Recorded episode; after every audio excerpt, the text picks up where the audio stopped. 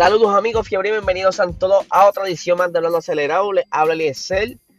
Discúlpenme un poquito mi voz, es que he estado con sinusitis estos días, ya ustedes saben, pues es un poquito difícil estar así todo chavadito, pero nada, vamos a lo que vinimos. Vamos a arrancar rapidito con una noticia que salió el día de ayer, es que la Fórmula 1, el grupo de los Marshalls y la FIA, no estaban de acuerdo con la zona de DRS que estaban marcando eh, la recta principal del circuito de Holanda Sandburg. ¿Qué sucede? Lo que inicialmente querían era que el DRS, la zona DRS, comenzara desde la última curva, que tiene un grado de banking, ¿verdad? Que es semi inclinada, que comenzara casi a mitad de esa curva y tomara la recta principal. Ellos querían entonces, la Fórmula 1, perdón, quería entonces que comenzara en la zona DRS luego de que salieran de esa curva.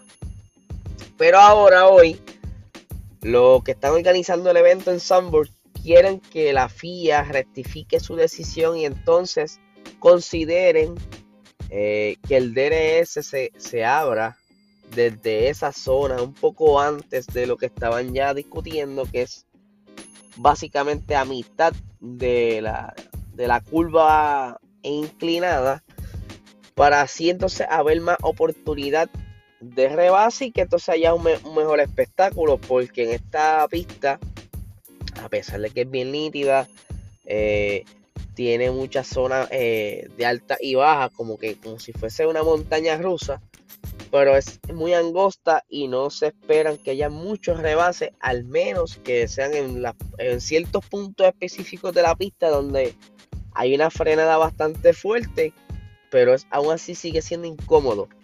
Y es por eso que quieren eh, los organizadores del evento que la FIA reconsidere eso antes del domingo y permitan correr con la zona DRS un poquito más antes de lo estipulado. Por otra parte, eh, se sabe ya que Kimi Raikkonen anunció en público su, su retirada por entonces estuvo hablando en una conferencia de prensa. Estaba diciendo de que al momento él no tiene planes futuros, que él nunca le ha gustado planificar a largo plazo, más bien es una de las personas que improvisa o planifica a corto plazo. Eh, se le preguntó de que cómo fue su experiencia en la Fórmula 1. Él dice que mira, como todo en un mundo del, del motorsports, hay tiempos buenos, hay tiempos malos, pero a mí nunca me gustó que los, ¿verdad? los superiores trataran de dominarme desde de, la, mi forma de ser, de mi forma de manejar. Y eso se tardó un poco en reflejarse durante los años y entendieron como la manera que yo trabajaba. Pero ya, ¿verdad? Ya es como quien dice un poco tarde porque ya está cansado de y quiere retirarse y estar tranquilo. Y lo más importante que dijo Kimi también es que no le importa su legado, o sea, no le importa que lo recuerden en la Fórmula 1. Él dice que no quiere tener ese tipo de atención, que lo que quiere es estar tranquilo y vivir el resto de sus días relax con su familia. Aunque eh, esta mañana la WEC, la el Twitter oficial de la World Endurance Championship le hizo un, como que dice un post con una invitación de cortesía, como que mira aquí milla, que no va a estar la Fórmula 1, echa acá, para que goces acá con nosotros. Yo creo que la WEC sería un buen punto de retiro, porque se, es un, se corre bien, eh, van bastante rápido, pero es más tranquilo que la Fórmula 1, no hay tanta presión, aunque me atrevo a apostar que el The Iceman lo que quiere es quizá levantarse tarde, ver un poquito de televisión, compartir con su familia, ver Netflix, todas esas cositas.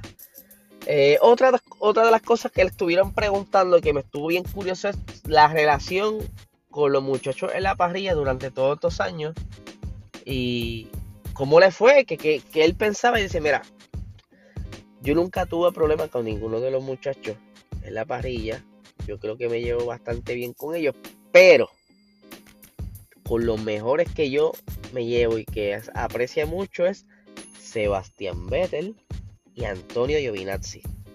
Yo esperaba que iba a mencionar varias personas más, porque ustedes saben muy bien que él lleva muchos años corriendo en la Fórmula 1, pero él es el The Iceman, o sea, eh, yo no, no sé cuántas preguntas tuvieron que hacerle para poder sacarle toda esa conferencia de prensa, porque no es una persona de hablar, él es de una persona de, pocas palabras, y son palabras eh, directo al punto, no, no navega mucho en la, en la contestación, ustedes saben a lo que me refiero.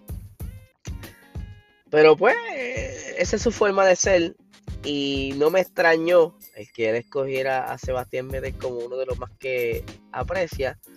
Porque ellos compartieron escudería y después de todos estos años ellos han seguido siendo amigos y se ve eh, cómo, ellos interactúan en, el paddock durante la, fines de, los fines de semana de carrera.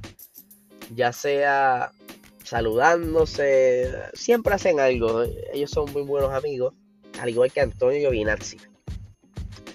Y para finalizar, tengo por aquí una nota bien interesante y es que Max Verstappen dice que George Russell le va a hacer el camino un poquito difícil a Lewis Hamilton ahora si, lo, si confirman que lo filmaron en Mercedes.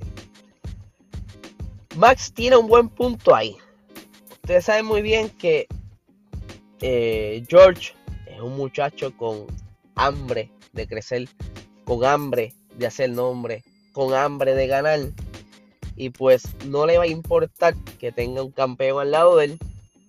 Y me atrevo a apostar que no le van a poner mucho freno a Russell eh, si es que lo firman. Porque se sabe también que a Hamilton no le queda mucho. O por lo menos él no quiere correr tanto tiempo tampoco.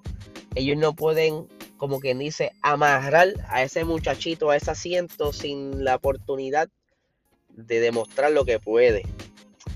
Y Max, eh, por aquí estaba en una de sus expresiones, a buscarlas por aquí, que le estaba hablando específicamente para los tiempos cuando corrió en el carro de Lewis Hamilton. Ajá, aquí lo dice. Eh, se subió en el monoplaza en Bahrein y básicamente desde la primera vuelta ya estaba poniéndoselo muy difícil a Valtteri. Así que es de imaginar que cuanta más experiencia coja en ese monoplaza y cuanto más acostumbre al equipo, obviamente va a ser mucho más rápido. Cuando disputas tu primera carrera, el equipo te orienta sobre la dirección de la puesta en el punto, porque no sabes realmente qué hacer al principio con el monoplaza. Aunque por supuesto los monoplazas de la Fórmula 1 se, parecen bastante, la forma de ponerlos a punto, eh, a punto puede ser muy diferente. O sea, lo que se refiere es que no es lo mismo montarte en un monoplaza que ya estaba básicamente seteado, en palabras puertorriqueñas, para que Lewis Hamilton corriera. Básicamente él se montó ahí, incluso se puso zapatos más pequeños porque los pies no le cabían, las manos le chocaban, bueno, fue un desastre. Imagínense si un carro se construye alrededor de George Russell y como dice muy bien Max aquí, eh, se, se, prepara más, va entendiendo más el carro. Obviamente el año que viene será una cosa bien distinta, que lo más probable se le haga más fácil el camino a George. Eh, va a estar bien interesante lo que va a pasar ahí. Y por último, que dice Max, dice, así que tengo mucha confianza, confianza en él, ya que se pudo ver en el rendimiento que tuvo en Spa. Eh, fue realmente bueno, por supuesto, que configuraron el monoplaza un poco más para condiciones de lluvia, pero hacer eso con Williams fue impresionante. Que la verdad, George Russell está montado en el peor, o por lo menos ahora, lo que pudo decir el peor de los monoplazas, porque ahora el peor es Haas. Pero sigue, sigue siendo como quiera lo que están atrás. Y exprimir ese monoplaza y conseguir buenos resultados. Imagínense en un monoplaza que tenga más potencial, que esté mejor diseñado, tenga mucho más dinero invertido, mucho más tiempo eh, de ingeniería invertido. Yo creo que tiene razón lo que dice Max hay que ver cuál va a ser el plan de Mercedes con George. Si es que lo van a tener de escudero o van a ser como están haciendo muchos equipos ahora, que no tienen eh, piloto 1 ni piloto 2, simplemente quien tenga más, eh, sea más rápido ese fin de semana tiene la prioridad. Eh, lo hemos visto con McLaren, lo hemos visto con Ferrari y creo que también lo han hecho Alfa Romeo. Quien esté mejor desempeñando en el circuito, ese, la estrategia va a ser toda a favor de ese. Y eso es un acuerdo de caballero bastante interesante y no se ve tan egoísta yo no sé si Lewis Hamilton estará de acuerdo en jugar este tipo de estrategia, pero va a tener que acoplarse si es que quieren eh, crecer como equipo. Y entonces va a tener que ganarse bien ganado ese campeonato si es, si es que entonces van a jugar ese tipo de estrategia. Así que gente, este es el episodio de hoy. Muchísimas gracias a todas las personas que se conectaron ayer en Box Talk. Eh, esta noche regresamos con Motorsport 101 eh, Víctor nos tiene unos temas bien interesantes. Así que estén pendientes, debemos estar live a eso de las 9 de la noche. Así que los esperamos como siempre. Muchísimas gracias y que tengan excelente día.